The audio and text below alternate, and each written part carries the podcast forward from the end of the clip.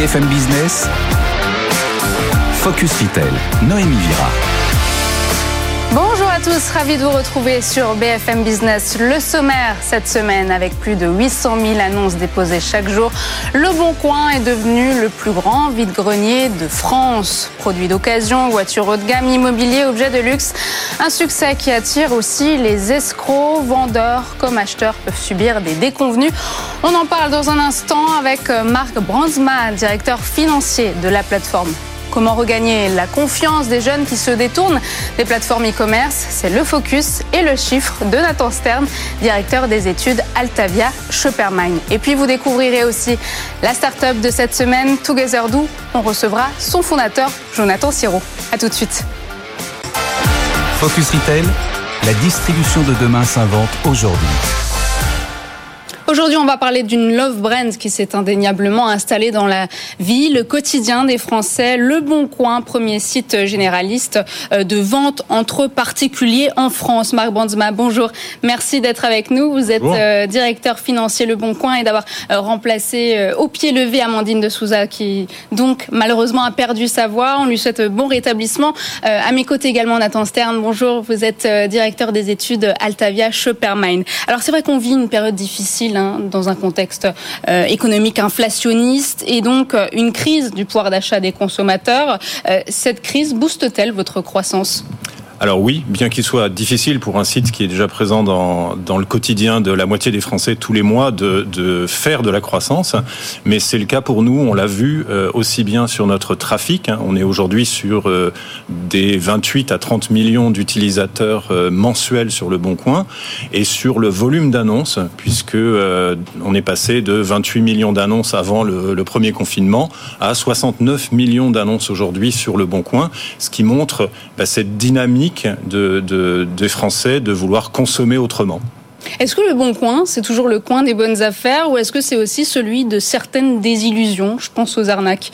Alors, c'est toujours le coin des bonnes affaires parce que l'immense majorité des transactions, environ 110 à 120 millions de transactions chaque année sur le bon coin, l'immense majorité de ces transactions se passe évidemment sans aucun problème. Il y a quelques euh, cas ou qu'on voit partir, sortir dans la presse autour de la location de vacances ou d'autres euh, euh, euh, problèmes du même genre, mais c'est dans la grande majorité des cas des, des cas isolés et qui ne représentent pas du tout l'expérience que les Français ont d'utilisation du Bon Coin. Moi, j'aimerais vous poser une question sur le profil des utilisateurs. Est-ce qu'on peut dire que ce sont les mêmes qui achètent et qui vendent? Est-ce qu'il y a des contrastes en termes d'âge, en termes de CSP, ou est-ce que tout est euh, homogène? Alors, la population, la population d'utilisateurs du Bon Coin, c'est en gros la population française. Même répartition de tranches d'âge. Il y a une petite surreprésentation à partir de 25 ans, mais ça reste, ça reste dans des proportions tout à fait raisonnables. Euh, et les utilisateurs ont les deux profils, sont des vendeurs et des acheteurs. Euh, il y a évidemment une petite population qui est plutôt vendeur, qui est plutôt CSP+, et une population qui est plutôt acheteur et qui est plutôt CSP-, mais dans l'ensemble, on est, euh, notre audience et nos utilisateurs sont représentatifs de la population française. Alors 80% des transactions de cette plateforme Old School sont encore réalisées de la main à la main, mais depuis 5 ans, l'entreprise a toutefois développé de nouvelles fonctionnalités e-commerce pour la vente à distance. Euh, les transactions main à la main sont-elles un gage de confiance?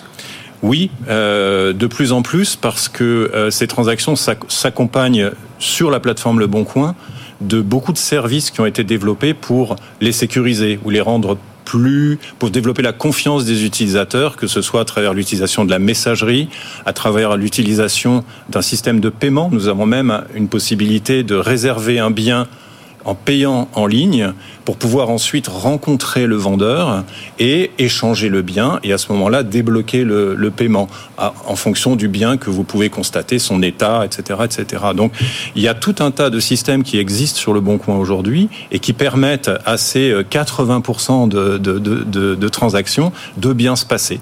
Vous parlez de, transactions UFC euh, que choisir, entre autres, a rapporté une arnaque euh, virale, un copier-coller de votre système de paiement euh, sécurisé. Il y a une vingtaine d'arnaques courantes listées sur Internet.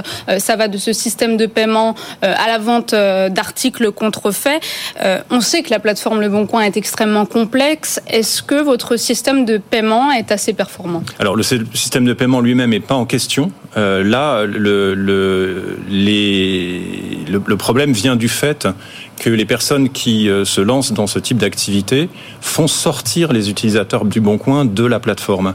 Nous avons sur la, la plateforme de Bon Coin tous les outils qui permettent aux acheteurs et aux vendeurs de négocier un prix, de se mettre d'accord, d'expédier le, bien, etc., ou de se rencontrer pour faire une vente en face à face. Et donc il n'y a nul besoin de sortir du bon coin pour aller sur d'autres systèmes de messagerie, d'autres systèmes de paiement, etc. Et donc la, le problème en l'espèce, c'est que, et on prévient nos utilisateurs sur notre système de messagerie, quand un, vendeur, on va dire euh, mal intentionné, euh, cherche à les faire sortir en leur demandant leur numéro de téléphone, en leur demandant, en leur donnant rendez-vous sur un URL qui n'est pas un URL du Bon Coin, on prévient nos utilisateurs automatiquement. Notre système prévient les utilisateurs en disant attention, euh, faites attention, vous êtes peut-être en train de faire une, une bêtise.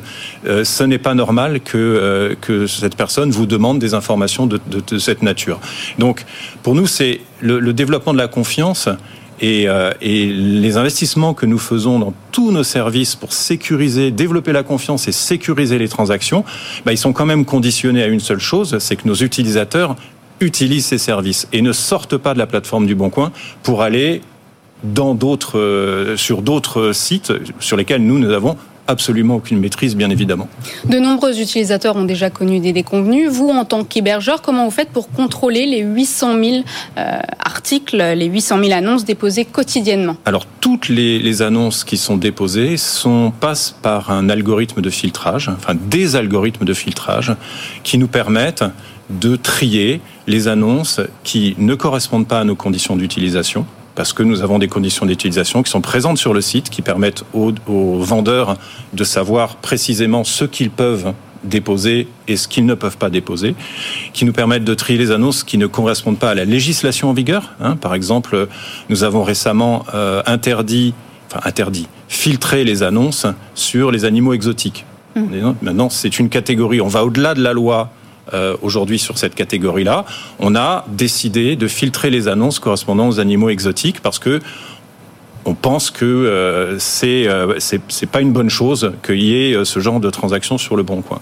Donc correspondant à la loi, et puis toutes les annonces qui paraissent un peu suspectes, avec des comptes qui sont créés récemment, etc. Et ça, c'est tout notre travail d'algorithmie et d'intelligence artificielle qui permet d'essayer de, de, de savoir un peu à l'avance dans les contenus ou dans la création des comptes, tout ce qui se passe sur le bon coin, de savoir s'il y a des, euh, des événements un peu suspects qui attireraient notre attention et qui nous permettent de réagir.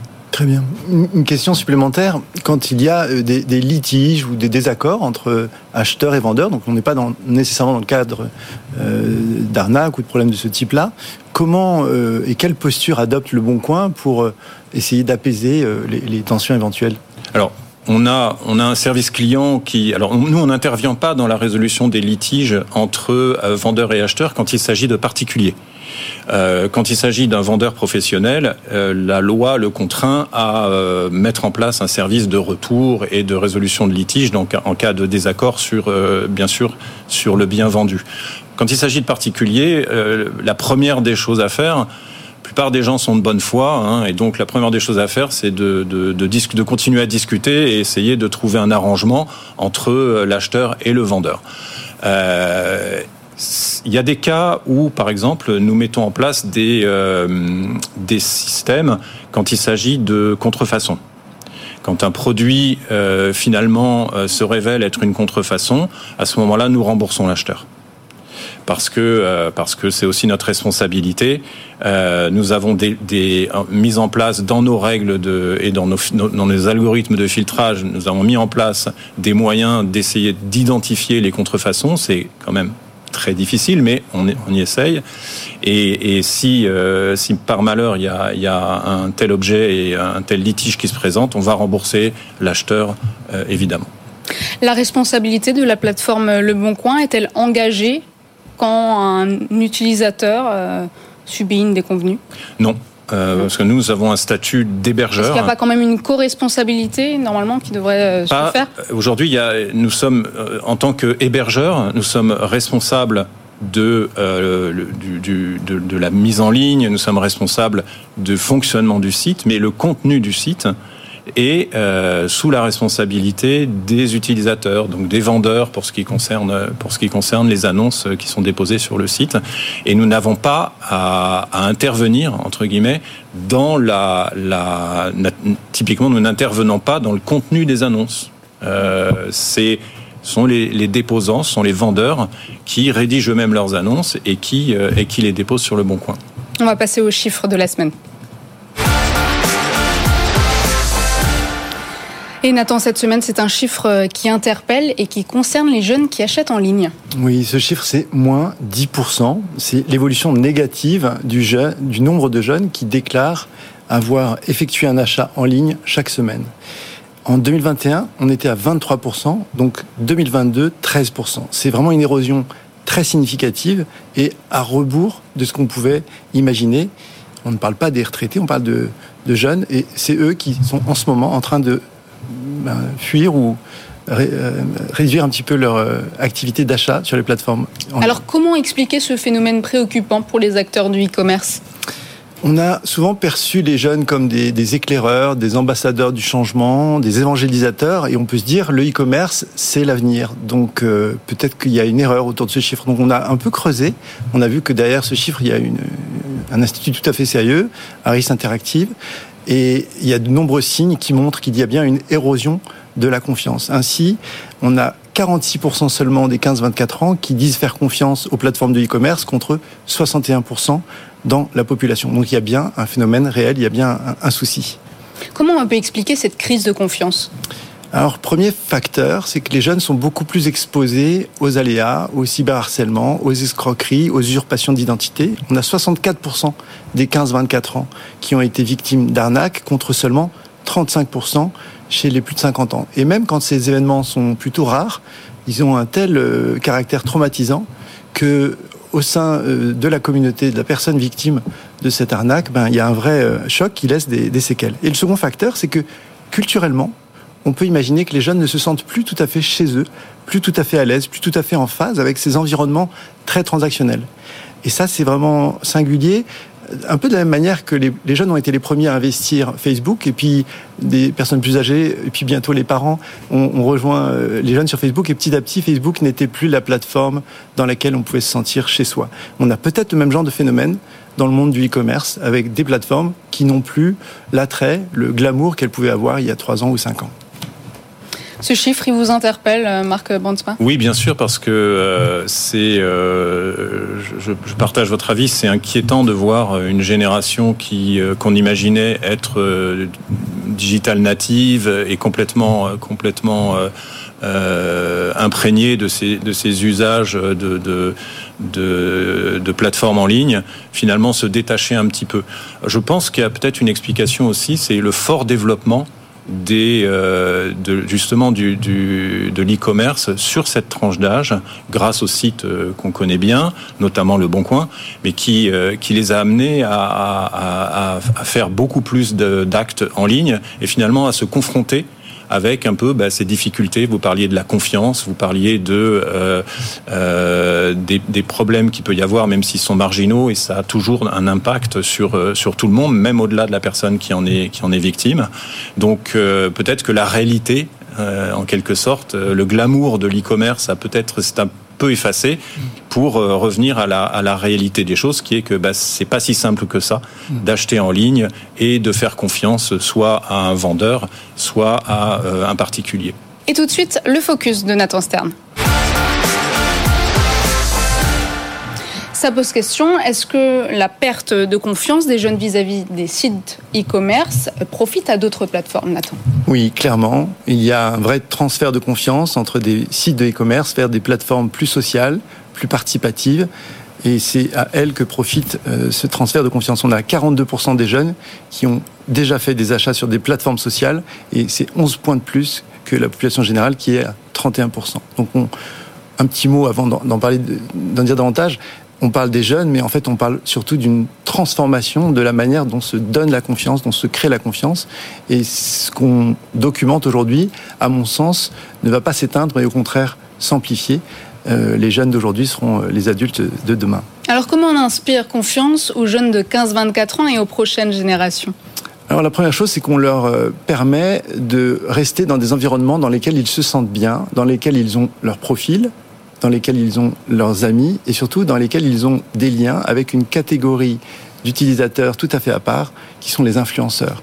Les influenceurs ont un poids considérable dans l'induction de la confiance. On a 75% par exemple des 15-24 ans qui suivent des influenceurs contre seulement 35% pour l'ensemble de la population. Et les liens qu'on peut avoir avec les influenceurs sont vraiment des liens où la prescription commerciale peut être d'une efficacité euh, vraiment spectaculaire parce que le lien lui-même est d'une qualité tout à fait euh, inédite. Et puis ils sont très ouverts aux investissements, aux transferts euh, de crypto, plutôt que les virements classiques. Absolument. On a 44% des jeunes qui sont prêts à payer en crypto contre seulement 26% dans la population générale. On a 15% des jeunes qui possèdent déjà des NFT. Donc clairement, ce sont aussi des, des écosystèmes dans lesquels ils se sentent tout à fait à l'aise et chez eux.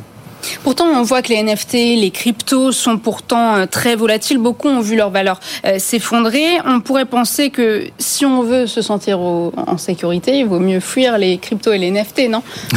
En fait, on pourrait penser ça. Mais si on reconstitue le contexte subjectif des jeunes et le monde dans lequel ils vivent, on voit se dégager quelque part se dégager une autre logique.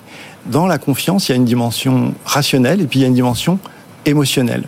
Et les deux ont un poids. Et au fond, les NFT, par exemple, ou les cryptos, malgré leur volatilité, elles ont tout de même cette propriété d'avoir une vraie personnalité, une identité, une histoire. Elles racontent une histoire. Et lorsqu'on détient euh, d'une certaine crypto, eh bien, on rejoint une communauté formée de gens qui partagent avec nous une certaine vision, parfois une certaine philosophie.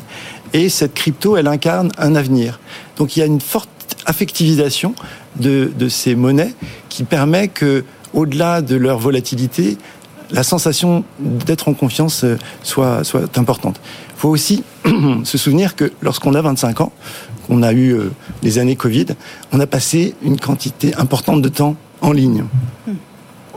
On a passé des milliers d'heures euh, à jouer à des jeux vidéo, à scroller, à interagir avec ses amis. Et donc on n'a pas du tout la même relation à la ville, que euh, les, générations précédentes. Et finalement, lorsqu'on est sur, euh, enfin, lorsqu'on est un jeune et que on, a un acteur qui n'est pas sur Instagram, pas sur Snapchat, pas sur TikTok, ben, on se demande où est-ce qu'il est. Est-ce que c'est pas un petit peu un fantôme?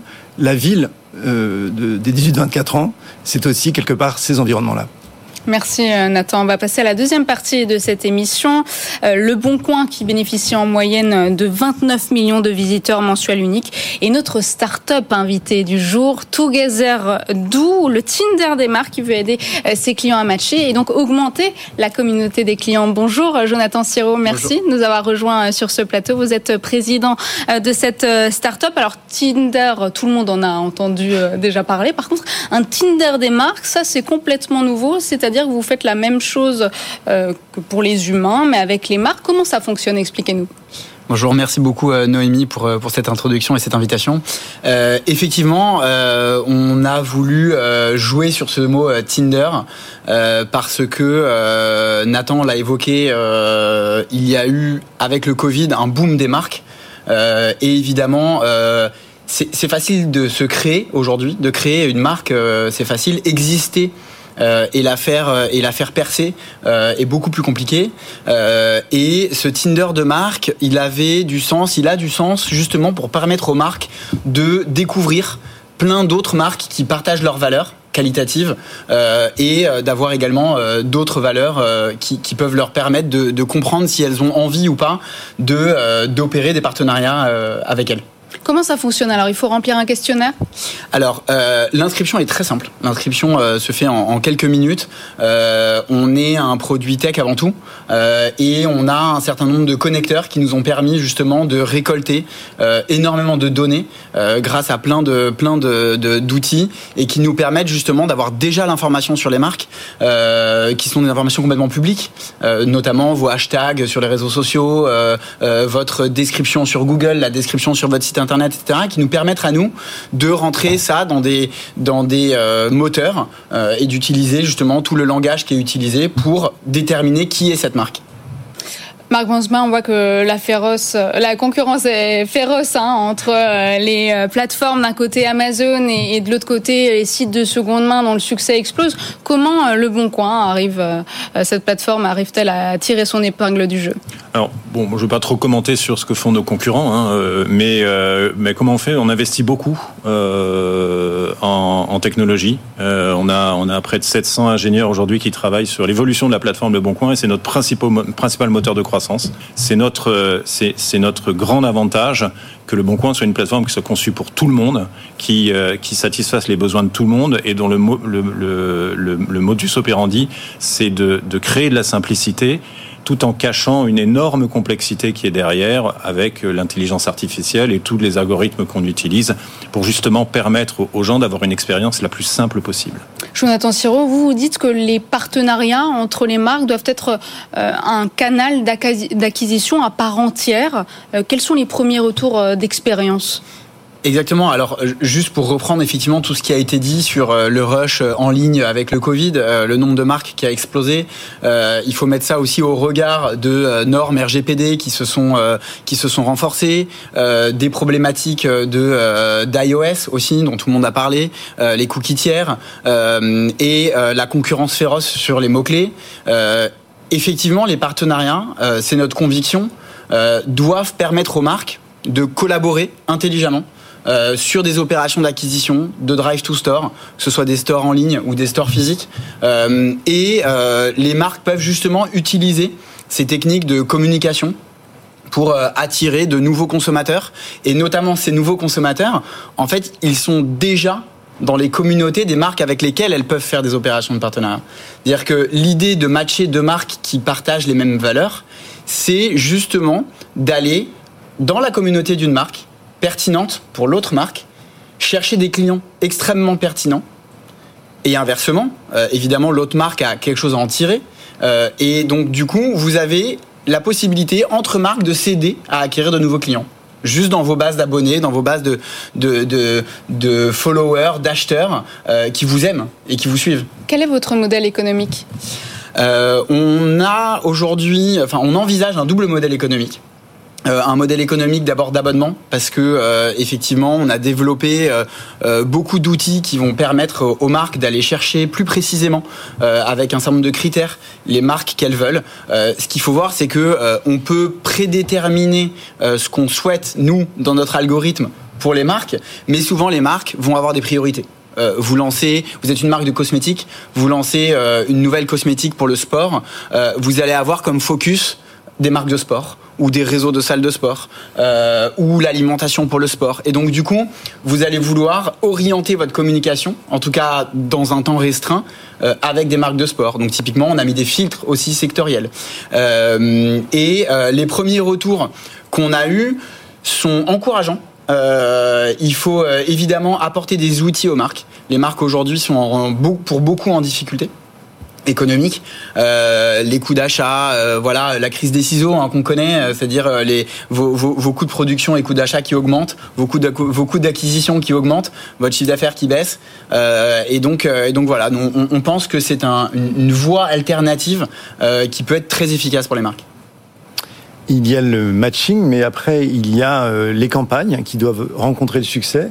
Quels sont, euh, d'après vos observations, les critères qui ont le plus de poids dans le succès ou le moindre succès d'une campagne une fois qu'elle est lancée Alors, je, vais tout de suite euh, mettre à part le luxe, parce qu'on a vu des collaborations dans le luxe euh, qui finalement matchaient deux marques qui n'avaient un peu aucun rapport.